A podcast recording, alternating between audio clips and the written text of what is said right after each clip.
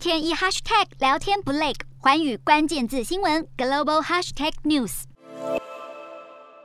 超市里葵花油的货架上空空荡荡，上面还贴着标签：一公升装，每人限购两瓶；五公升装，每人限购一瓶的标签。但是其实根本已经没有可买。乌克兰是全球重要的粮食供应国，生产全球百分之四十九点六的葵花籽油，百分之十的小麦，百分之十二点六的大麦和百分之十五点三的玉米。如今乌俄战争仍未解，农民们也几乎都在前线地区，没有人在耕作。加上来自俄罗斯和白俄的化肥产品短缺，农作物不施肥，产量至少减少百分之五十。联合国世界粮仓署 WFP 购买的粮食中有百分之五十来自乌克兰，所以可以想象，冲突若是继续恶化，将迫使 WFP 不得不削减对也门、尼泊尔、阿富汗、叙利亚、非洲、中东、东南亚等八十个国家将近一亿三千多万人的粮食配给，而且乌克兰自己本身也从全球粮食提供者变成排队等待人道救援。白宫首席经济顾问 Rouse